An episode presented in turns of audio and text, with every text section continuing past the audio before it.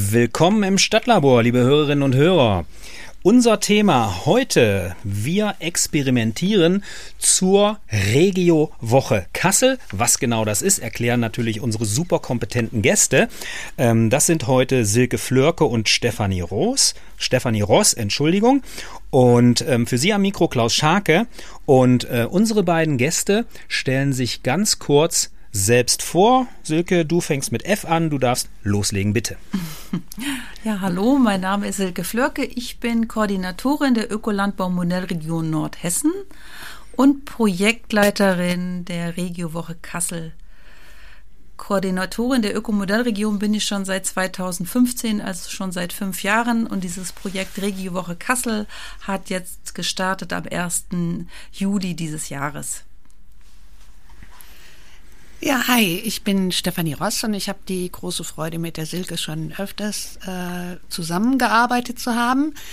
Ähm, ich bin äh, freiberufliche Köchin, arbeite in verschiedenen Tagungshäusern und äh, auch in der Freien Schule Kassel. Ähm, und äh, beschäftige mich sehr gern mit Ernährung, Ernährung von Kindern und vor allen Dingen auch mit den ökologischen Auswirkungen, Entschuldigung, unserer Ernährung. Okay, vielen, vielen Dank erstmal für diese kleine Hinführung. Und ähm, jetzt äh, dürfen wir, dürft ihr unseren Gästen nein, unseren Hörerinnen und Hörer da draußen erklären, was es denn mit der Regiowoche Kassel auf sich hat, die in diesem Oktober, Anfang Oktober, das erste Mal in unserer Stadt stattfand. Ja, fange ich mal an. Die Regiowoche Kassel, die in diesem vor den Herbstferien die Woche stattfand in diesem Jahr. Das ist ein Projekt aus dem Öko-Aktionsplan und darin geht es darum, ein bioregionales Menü an die Kasseler Schulen und Kitas zu bringen. Das war unser, ist unser Ansatz. Und wir wollen einfach gucken, damit einfach, wir sind in dieses Projekt reingesprungen ganz praktisch und wollen entlang der Wertschöpfungskette schauen, ist das überhaupt möglich? Können, gibt es Produkte in der Region, die eben auch hier verarbeitet und verkocht werden können und dann in die Gemeinschaftsverpflegung kommen? Das ist unser großer Ansatz.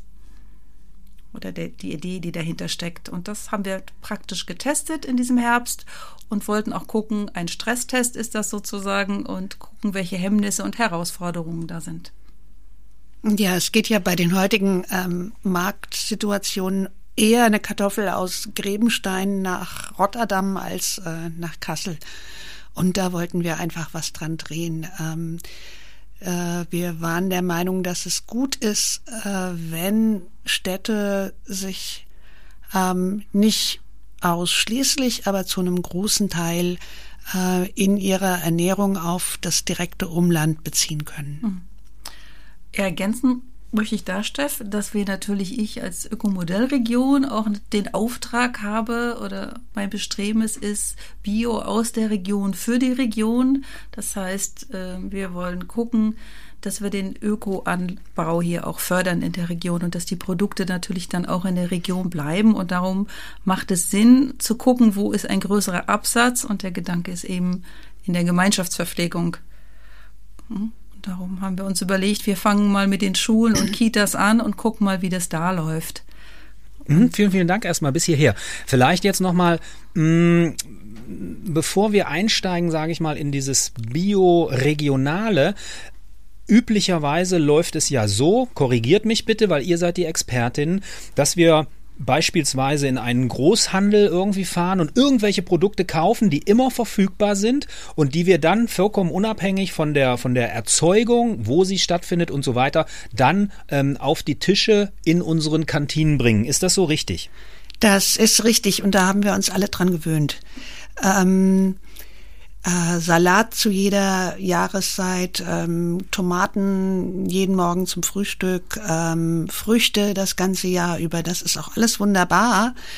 Ähm, aber wenn wir uns zu sehr darauf konzentrieren, dann verlieren wir das komplett aus dem Blick, was äh, um uns rum passiert. Dann äh, passiert das zum Beispiel, dass Kinder gar nicht mehr wissen, wie ein Apfel hier vom Baum in Hessen aussieht und kennen eigentlich nur noch Pink Lady aus Südafrika.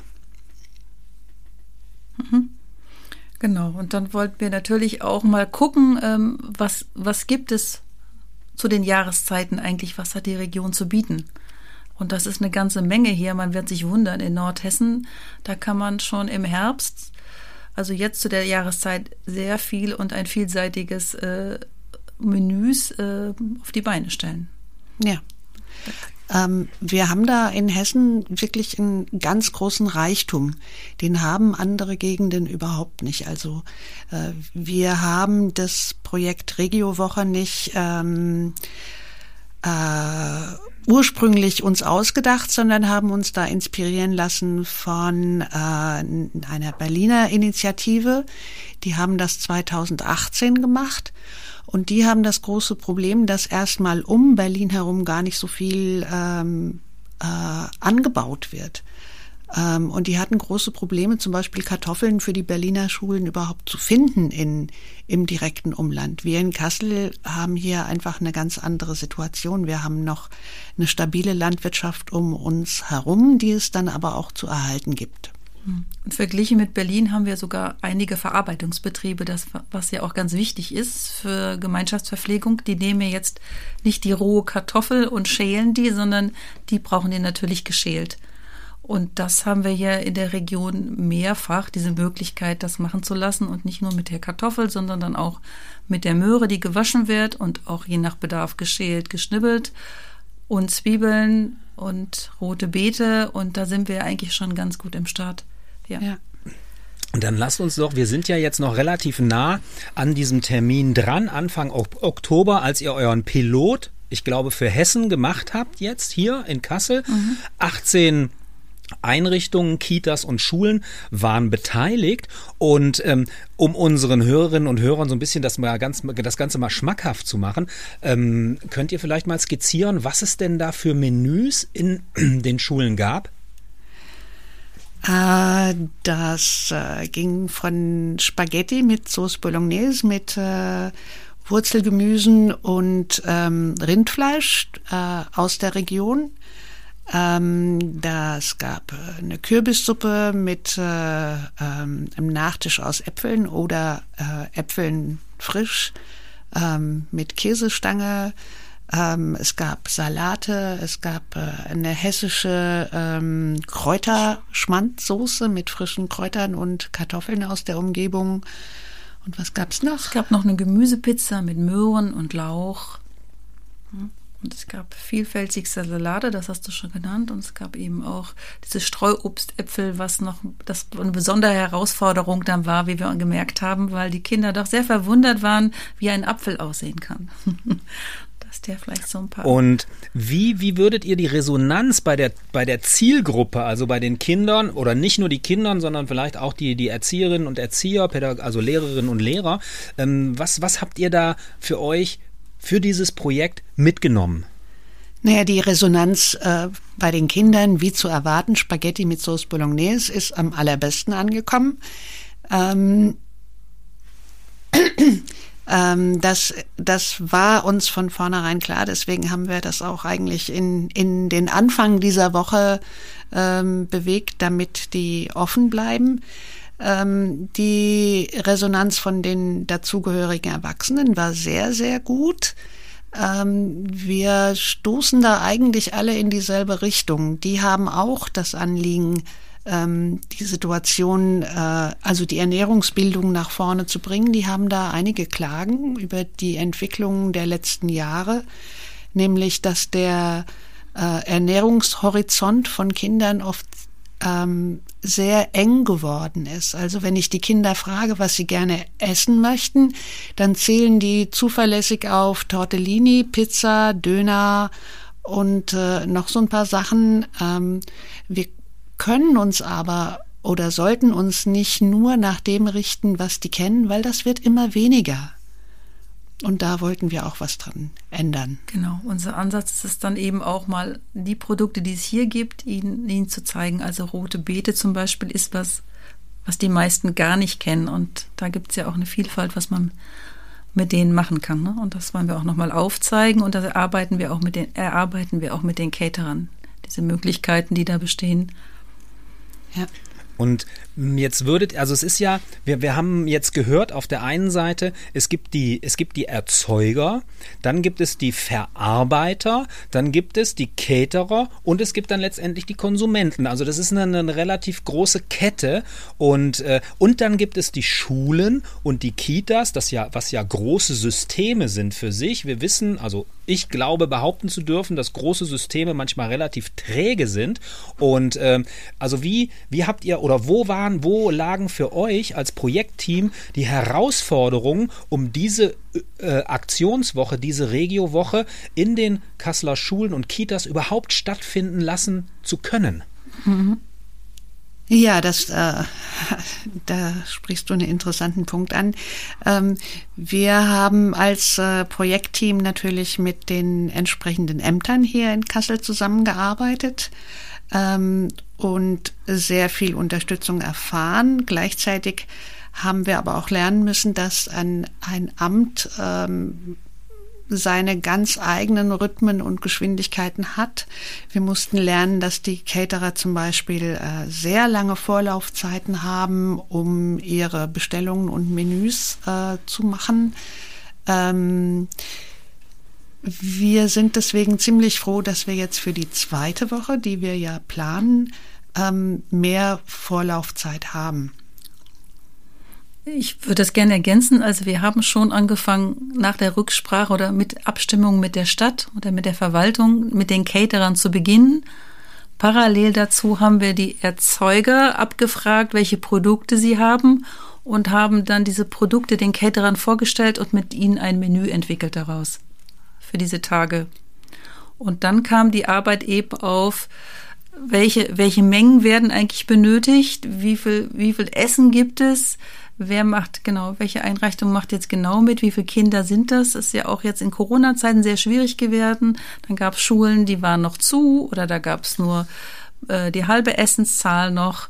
Ähm, das war dann bis zum Schluss auch ein bisschen spannend ähm, wie viel wir jetzt wirklich gebraucht haben, aber die, die Erzeuger sind da einfach auch äh, sehr entspannt gewesen und sehr flexibel. Also da kann man schon bis zum Schluss mit den Mengen gut was, was steuern. Und ähm, jetzt könnte man sich ja auch vorstellen, dass wenn ich jetzt ähm, sozusagen solche großen Systeme versorgen will, dann, dann ist der Caterer, der ja in der Verantwortung steht, äh, Menüs äh, anzubieten, ja auch in der Verpflichtung, dass es all, muss es dann immer alles geben oder kann man dann halt auch relativ flexibel sozusagen den Schalter umlegen und sagen, der Erzeuger hat jetzt im Moment gerade das und das. Was könnt ihr damit machen? Also ist diese Flexibilität gegeben nach eurer Erfahrung? Ähm, das ist äh, für die Caterer oftmals eine ganz große Herausforderung, weil die pädagogische Arbeit, die dazu gehört, dass von 500 Kindern an, an irgendeiner Schule ähm, rote Beete akzeptiert werden als äh, Mittagessen, ähm, die können die gar nicht leisten. Und die wollen natürlich, dass ihr Essen ähm, beliebt ist und bei den Kindern gut ankommt. Und deswegen besteht da natürlich die Tendenz, sich auch in den ähm, in den Menüs nach den Wünschen der Kinder zu richten.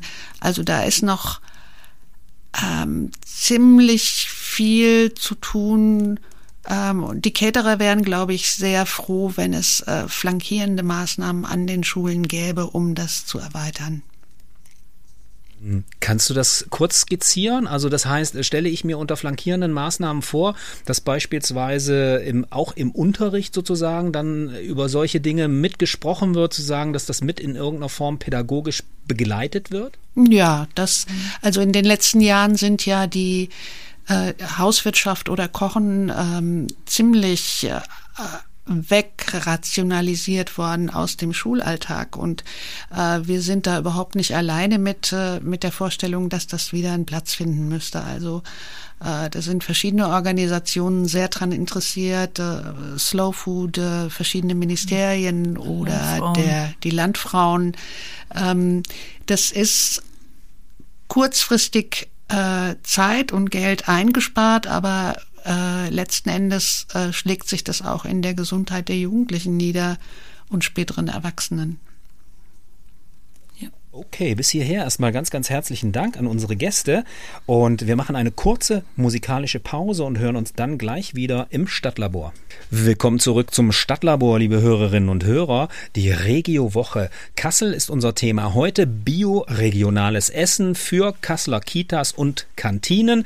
Die erste Regio-Woche, das Pilotprojekt ist Anfang ähm, September, nein, Entschuldigung, Anfang Oktober in unserer Stadt gelaufen und wir haben jetzt ähm, so die in der ersten, in, auf unserer ersten kleinen Etappe gehört, mh, was alles zu tun ist. Und ich würde ganz gerne, ich habe wahrgenommen, dass es sich da um eine sehr, sehr komplexe Angelegenheit handelt, weil so viele Akteurinnen und Akteure beteiligt sind. Und ähm, ja, wer sind denn die Ermöglicherinnen und Ermöglicher eines solchen Projektes, damit man das tatsächlich dann in die Schulen bringen kann?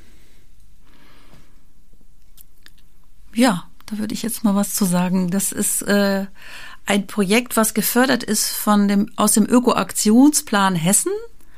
Da, das ist ein toller Topf, woraus man eben auch solche Fördermaßnahmen, wo man Expertinnen auch zusammenführen kann und mit, mitfinanzieren kann und auch überhaupt dieses ganze Drum und Dran gut umsetzen kann. Wir sind sehr dankbar dafür und haben jetzt äh, dieses Projekt für ein Jahr finanziert bekommen. Das heißt also, ich arbeite im Sinne der Öko-Landbau-Modellregion mit meiner Stelle daraus, aber alle Expertinnen und so und alles drum und dran, was wir da brauchen, das ganze Equipment für Öffentlichkeitsarbeit, für Workshops, ähm, für externe Referenten nochmal, Spezialisten, ähm, die kommen dann aus diesem Topf heraus. Und beteiligt sind an diesem Projekt natürlich die Erzeuger. Das sind äh, in unserem Falle in, ähm, sieben Biobetriebe aus der Ökomodellregion Nordhessen.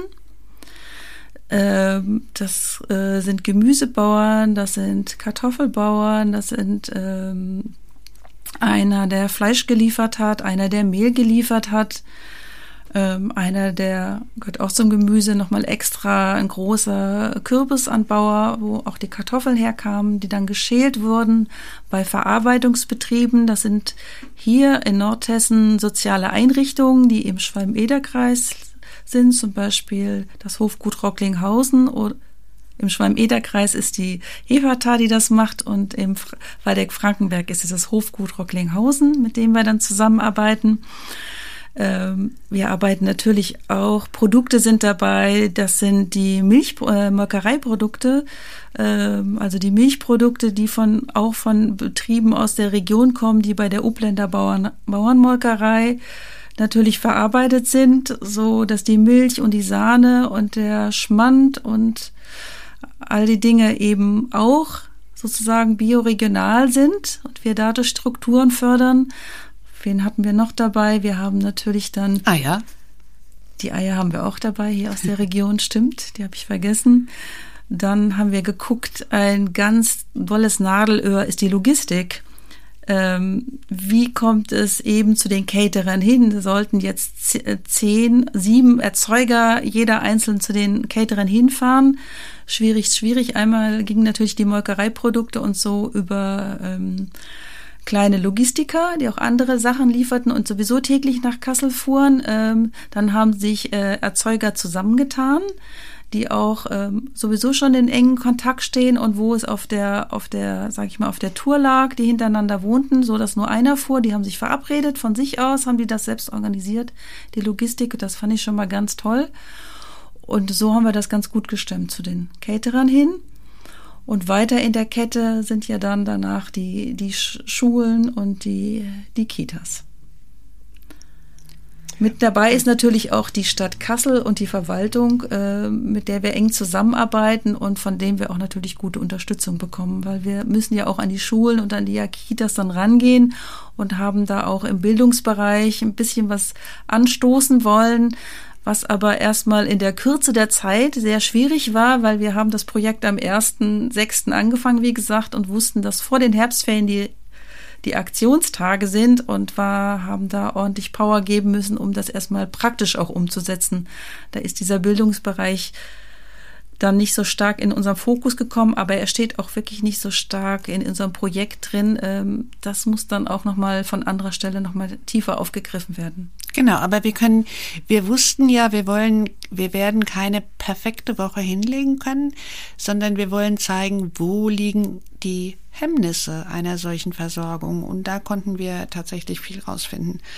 Ähm, und äh, die Caterer waren wirklich ganz toll in der Zeit, die für sie äh, eine große Herausforderung äh, darstellt. Also Corona hat viele von den Catering-Betrieben sehr stark betroffen. Die wussten, ähm, also die Unsicherheit, die, die daraus entstanden ist, die war sehr groß. Dann sollten sie auf einmal noch zusätzlich dazu äh, Videokonferenzen mitmachen oder zu Terminen im Rathaus kommen, sich mit anderen Caterern, die sie eigentlich vorher immer nur als eine Konkurrenz erlebt hatten, ähm, als ähm, gemeinsam abstimmen auf ein Menü für diese Woche. Ähm, das war schon ähm, eine Herausforderung. Ähm, und äh, ich kann nur sagen, dass die wirklich ähm, das ganz toll mitgetragen haben. Mhm. Steff, du hast gerade von Hemmnissen gesprochen. Also im, ich sag mal, ich höre so, äh, dass ihr sozusagen auch forschend vorgegangen seid, einfach für dann eine zweite Regio-Woche oder weitere Regio-Wochen und dann vielleicht möglicherweise, ja, das äh, kommen wir vielleicht noch zu, das Thema Verstetigung. Wie kann man das hinbekommen? Und ähm, könntest du ähm, für unsere oder könntet ihr beide für unsere Hörerinnen und Hörer mal so, so ein paar Hemmnisse einfach skizzieren, damit wir eine Idee davon bekommen, ähm, ja, was das bedeuten kann, weil, weil wir alle, die oder die meisten von uns gehen im Supermarkt einkaufen, wo immer alles verfügbar ist und äh, ja, und wenn es mal nicht ist, dann kriegen wir schon eine, eine mittlere Krise, sage ich mal so. Und ähm, was, was habt ihr da herausgefunden, was möglicherweise für weitere Projektwochen oder auch für andere, die sowas initiieren wollen, dann äh, hilfreich sein könnte, es im Vorfeld zu wissen? Naja, die, die Erzeuger hatten auch eine ganze Menge drüber zu lernen, äh, was so ein Caterer braucht. Ähm, um äh, also die die Zeiten zum Beispiel waren Lieferzeiten, die miteinander abzustimmen, ähm, dass äh, wenn das Produkt eine halbe Stunde äh, zu spät kommt, ist das für den Caterer einfach für den Tag schon gelaufen. Ähm, die müssen sich total darauf verlassen können, dass die Kartoffeln rechtzeitig da sind, dass das Fleisch rechtzeitig da ist. Ähm, das bringt denen nichts, wenn dann jemand mit einer Lieferung ähm, ankommt, wenn die Mitarbeiterinnen schon nach Hause gegangen sind. Ähm, der Erzeuger oder die, äh, die Erzeugerin ähm, müssen telefonisch erreichbar sein, damit äh, die Mengen abgesprochen werden können. Und solche Erzeuger haben nicht immer unbedingt ein besetztes Büro, das äh, Kundendienst leisten kann.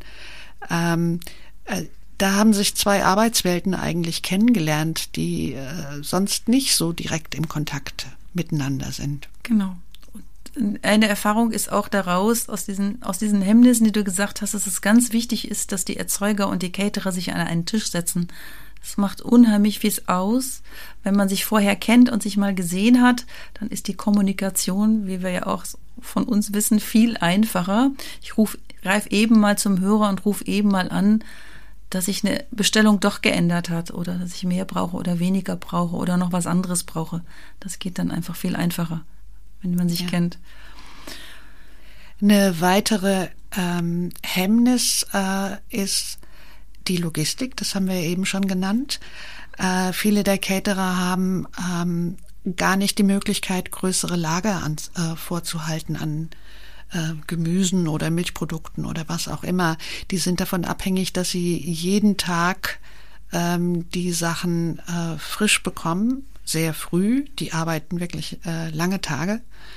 Ähm, und äh, da wäre eigentlich noch irgendeine Art von Verteilstation ähm, notwendig. Aber das, das, das werden wir alles noch äh, herausarbeiten, wie das aussehen kann. Genau, das sind ja auch so Zukunftsideen, die man dann braucht, ne? Das Verteilstationen man hat, also Wertschöpfungszentren oder wie man sie auch nennen mag.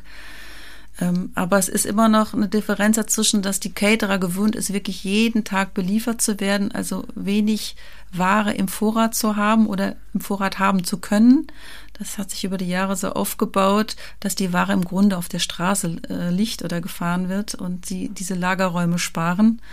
Ähm, das ist, steht natürlich im Gegensatz zu der, zu der regionalen Belieferung. Äh, mit frischen Produkten, die äh, das kann ein Erzeuger nicht leisten. Der kann natürlich nicht jeden Tag irgendwo hinfahren. Auch wenn sich mehrere Erzeuger zusammentun, ähm, kann nicht einer täglich morgens ähm, ähm, Gemeinschaftsverpflegungsunternehmen beliefern. Also da muss man mal gucken, welchen Weg das geben wird in Zukunft. Genau, da müssten sich einfach ganz neue Netzwerke und Strukturen aufbauen. Mhm.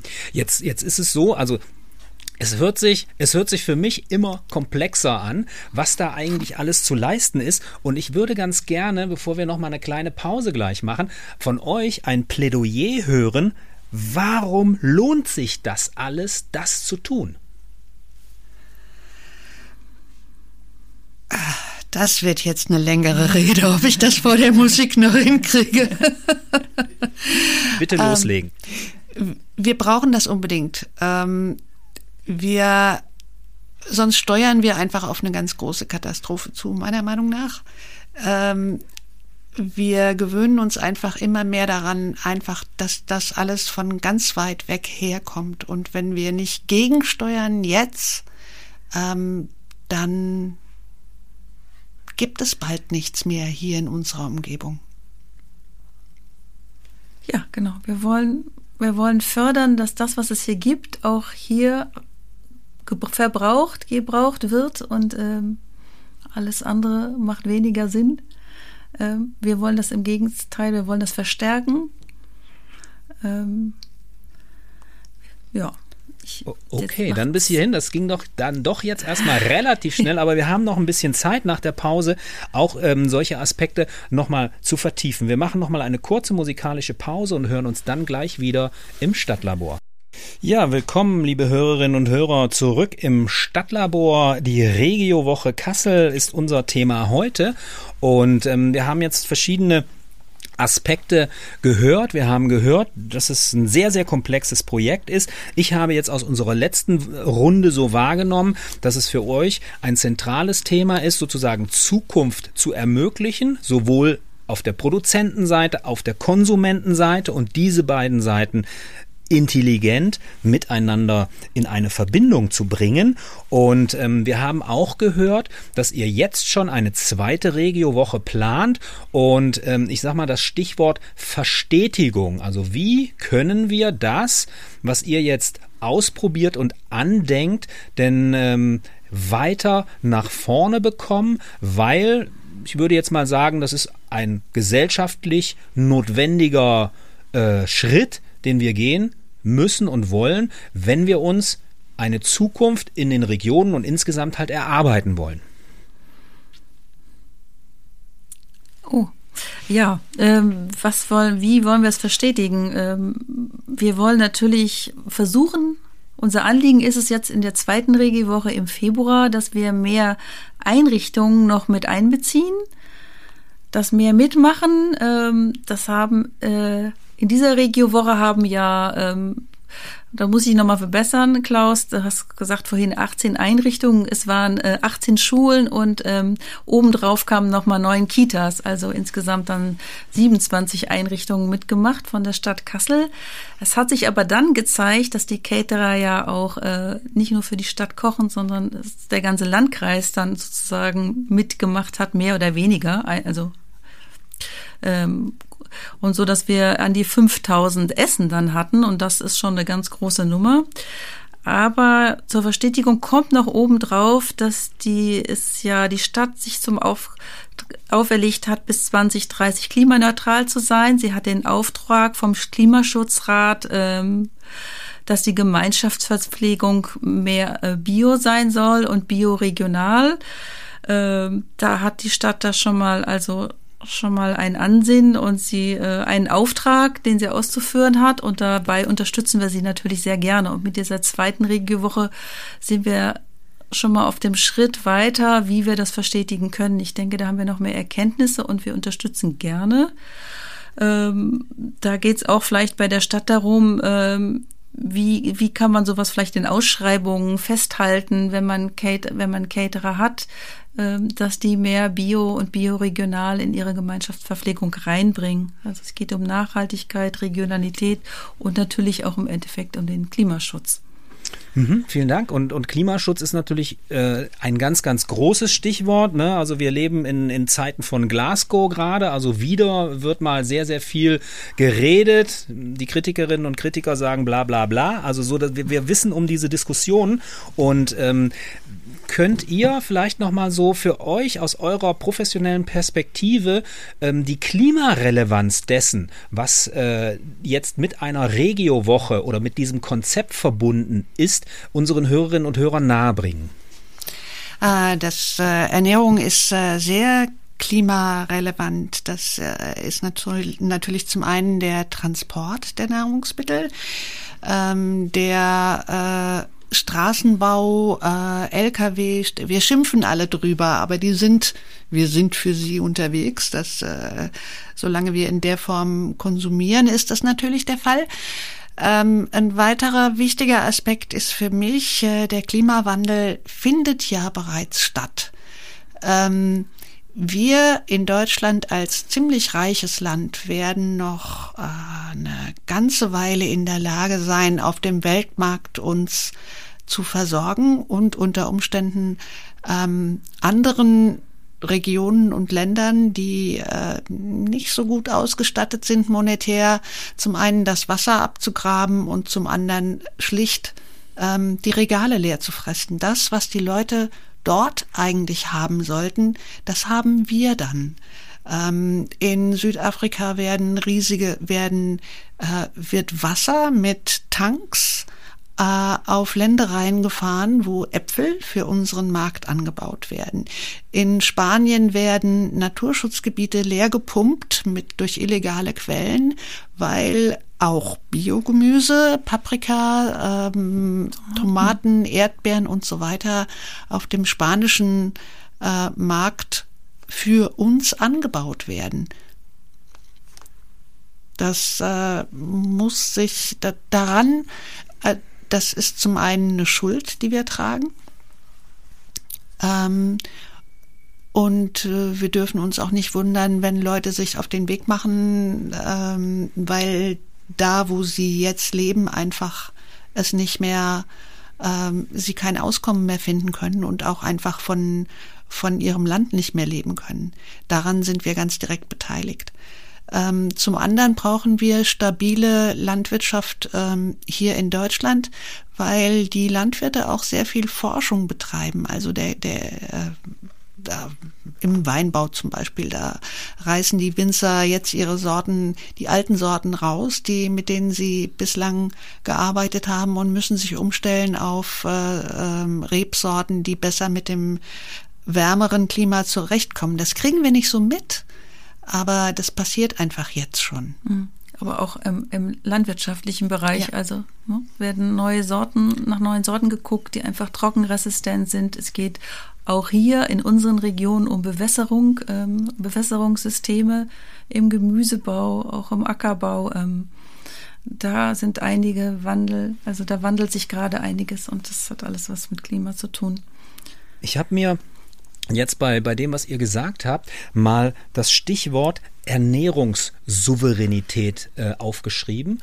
Und ähm, kriegen wir das aus eurer Perspektive überhaupt hin, uns sozusagen von unseren Flächen, die wir in der Bundesrepublik jetzt erstmal haben, ähm, tatsächlich auch zu ernähren. Das wird ja manchmal auch in Abrede gestellt, dass das möglich sein kann. Das weiß ich nicht, aber selbst wenn ich nicht weiß, ob das funktionieren kann oder wenn ich, selbst wenn ich zugebe, dass es nie zu 100 Prozent äh, passieren kann, verpflichtet mich das trotzdem dazu, äh, das so weit zu entwickeln, wie ich kann. Ähm, das würde zum Beispiel längerfristig auch bedeuten, dass hier fruchtbarer Boden geschützt werden muss, dass äh, Wasser stärker geschützt werden muss. Ähm, also da sind eine ganze Menge Implikationen noch dran, ähm, wo wir ein winziges Puzzleteil in der Hand haben und noch keine Lösungen. Aber es muss ein, ein, ein massiver Wertewandel ähm, stattfinden. Ja, Genau, das möchten wir natürlich unterstützen, indem wir wirklich zeigen oder auch gerade bei den Kindern und Jugendlichen zeigen, dass da ist ja auch noch ein Potenzial da zu gucken, was gibt's hier eigentlich zu essen und sie daran zu führen. Das finde ich auch gerade jetzt ganz wichtig. Nochmal in Bezug nehmen darauf. Ja, und das, äh, also wir haben uns vorhin darüber unterhalten, dass äh, wir mit Kindern gesprochen haben, die gar keine Stachelbeeren kannten. Ja. Kennen die nicht. Wir haben festgestellt, dass Stachelbeeren eigentlich out sind. Also es gibt doch nirgends mehr Stachelbeeren. Weder im Supermarkt kann man die kaufen und Stachelbeerkuchen findet man auch kaum noch. Und irgendwie ist das ein Beispiel für ein Produkt, das ja hier heimisch ist und das wir von unserer Kindheit her kennen und das so einfach so langsam verschwindet. Genau. Und das heißt, ist die, die Idee, sage ich mal, dahinter durchaus auch, wenn, wenn wir sozusagen jetzt sehr, sehr früh anfangen in der Kita, ähm, in den Schulen, dass dann die Kinder das auch möglicherweise mit nach Hause tragen und wir, sage ich mal, über so etwas wie einen, ja, hört sich jetzt ein bisschen sehr groß an, gesellschaftlichen Lernprozess irgendwie reden können, den wir initiieren sollten, auch in Bezug auf das Thema Ernährung? Ganz bestimmt. Also meine Erfahrung ist, dass wenn Kinder mitgewirkt haben an der Herstellung ähm, der Mahlzeiten, ähm, dann äh, sind die wesentlich bereiter, irgendwelche Sachen zu probieren und erzählen das auch ihren Eltern. Ähm, die die ähm, Situation für viele Eltern ist ja auch die, dass sie berufstätig sind und sich mehr und mehr ähm, gezwungen fühlen, ihren Kindern einfach nur noch das zu geben, was die Kinder ohne weiteres akzeptieren. Ohne, äh, das sind dann irgendwelche, also die Nahrung, die fast wie Spielzeug aufbereitet ist. Äh, Chicken Nuggets in Form von kleinen Bärchen, äh, Fischstäbchen, die aussehen wie kleine Delfine oder Seepferdchen. Ähm, also der in der Ernährung wird es immer mehr zu einem Unterhaltungseffekt, auch die Gastronomie stellt sich darauf ja ein. Das ist alles ganz nett, aber wenn das das Normale wird und eine schlichte Kartoffel mit Butter oder grüne Soße oder ähm, es nicht mehr tut, ähm, dann verlieren wir auch einen ganz großen Teil unserer eigenen Kultur. Wir laufen ja, wir kaufen gerne Kochbücher, ähm, die Küche von Ligurien und von Sardinien oder dies oder das oder jenes. Aber gleichzeitig verlieren wir auch vollkommen unsere ähm, unsere eigene kulinarische Identität oder zumindest die Kinder kriegen sie gar nicht mehr mit. Okay, bis hierher erstmal ganz, ganz herzlichen Dank und wir machen nochmal eine kurze musikalische Pause und hören uns dann gleich wieder im Stadtlabor. Willkommen zurück im Stadtlabor. Die Regiowoche Kassel ist unser Thema heute. Bioregionales Essen für Kasseler Kitas und Kasseler Schulen. Wir haben jetzt verschiedene Aspekte dieses Themas bewegt. Und ähm, meine Einstiegsfrage jetzt in unsere letzte Runde bald ist die Sendung sozusagen schon vorbei, ist die Frage, wo wollen wir mit dieser Region und mit dieser Idee, ähm, die ihr umgesetzt habt, jetzt, wo wollen wir da eigentlich hin?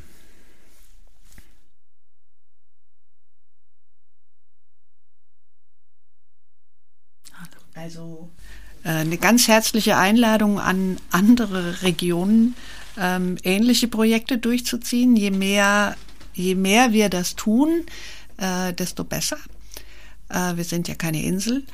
Äh, und wir hätten gerne, dass es einen schrittweisen Anstieg äh, nicht nur in Schulen und Kindergärten, sondern wir denken auch an Krankenhäuser und ähm, Seniorenresidenzen und alle möglichen Sachen, die ähm, gut davon profitieren können. Mhm. Ich würde mal ergänzen, du hast eben gesagt, wir wünschen uns das für mehrere Regionen, dass die uns das nachmachen. Das ist ja schon so und das ist ja auch gewollt im ja. Öko-Aktionsplan. Wir sind so ein kleiner Pilot, weil wir so richtig praktisch begonnen haben, jetzt einfach mal so ins kalte Wasser gesprungen sind. Und es gibt ja mehrere Ökomodellregionen in Hessen, die auch alle dieses Thema Gemeinschaftsverpflegung, Schulverpflegung auf dem Programm haben. Ähm, die gehen das ja auch an vielleicht auch anders an und wir vernetzen uns da alle und äh, genau daher ist die Vision, dass das natürlich in ganz Hessen dann mal irgendwann in ein paar Jahren so ist, dass da viel mehr bioregional in die in diese Gemeinschaftsverpflegung geht. Das wäre ist ein großer Traum und wird auch verwirklicht eben durch die Unterstützung von dem hessischen Landwirtschaftsministerium. Umweltland, Herr Muckelv heißt es. Gut, das können wir dann im Zweifelsfall nochmal googeln, was diese komplizierte äh, äh, Abkürzung sozusagen bedeutet.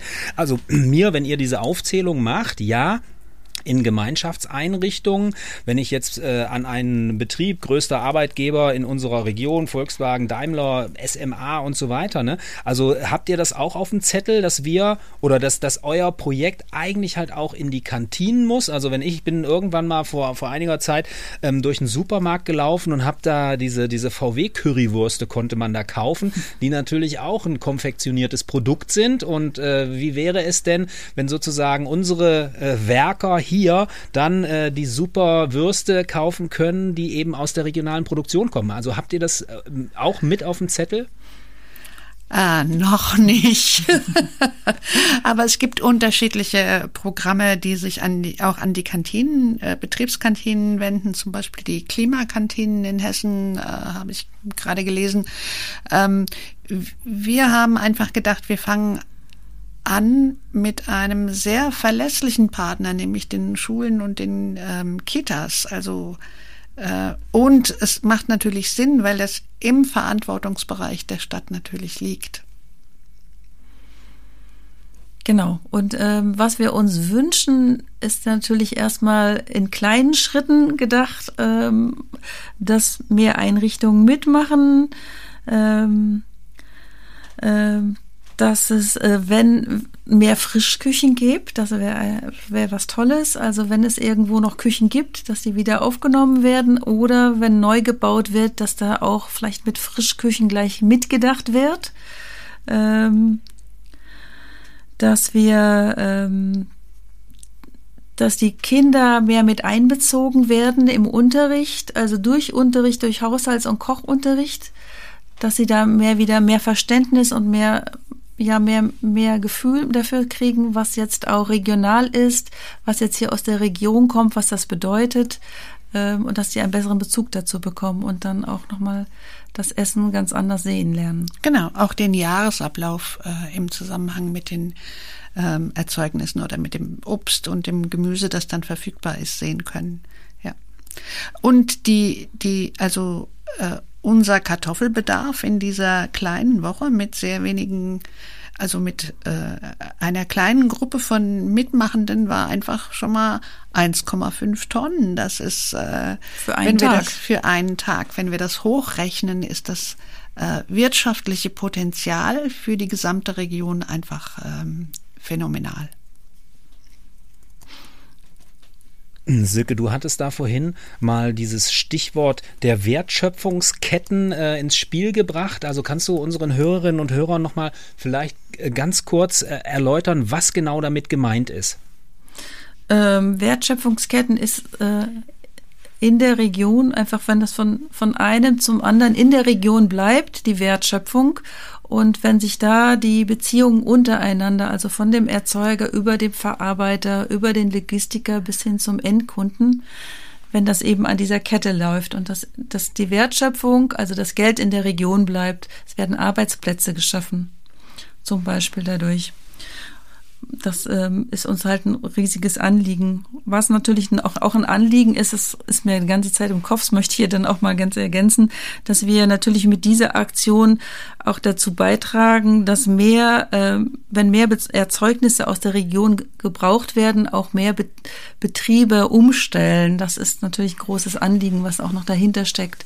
Wenn da ein größerer Bedarf ist, dann wird eben, muss mehr produziert werden und es kommt vielleicht auch noch mehr Vielfalt hin. Es gibt ja viele Betriebe, die jetzt auch äh, in Nachfolge sind und die jungen Leute sind da auch experimentierfreudig, die einen Hofnachfolger und so erhoffen wir uns da auch noch was, dass noch mehr mit Gemüse kommen kann, dass noch mehr Verarbeitung, auch Gemüseverarbeitung, also ne, die, weil die Großküchen ja dann doch irgendwie den Brokkoli nicht mehr putzen, sondern der müsste dann schon geputzt dahin kommen zum Beispiel. Und das sind noch solche Bereiche, die, wo eben noch Luft nach oben ist. Oh, vielen, vielen Dank erstmal. Und ähm, jetzt gucken wir nochmal, also wir hatten ja vorhin, ähm, hattet ihr euch bezogen auf den Beschluss der Kasseler Stadtverordnetenversammlung, unsere Stadt will 2030 klimaneutral sein. Alles, was wir hier heute besprochen haben, ist ein Teil dieses Weges. Und äh, lasst uns mal in Richtung 2030 oder vielleicht auch darüber hinaus gucken, ähm, wo stehen wir idealerweise in zehn Jahren in Bezug auf das Thema, was wir hier heute bewegt haben zusammen? Hm, ja, wir haben ja schon gesagt, äh, äh, bis dahin gibt es ähm, an jeder Schule äh, zuverlässig oder auch schon beginnen in der Kita ähm, als pädagogisches Thema die Ernährung. Was braucht mein Körper? Was braucht die Umwelt? Und wie ist das in Einklang zu bringen? Ähm, ich würde sagen 80 bis 100 Prozent äh, Bio essen, wovon ein hoher Teil bioregional sein sollte.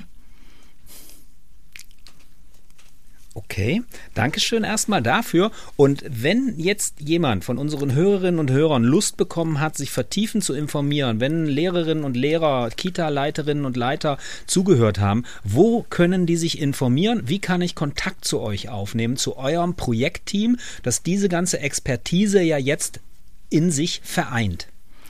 Na, Sie können ähm, auf unserer Webseite gucken bei den hessischen Ökomodellregionen und dann unter Nordhessen. Da ist das Projekt verankert.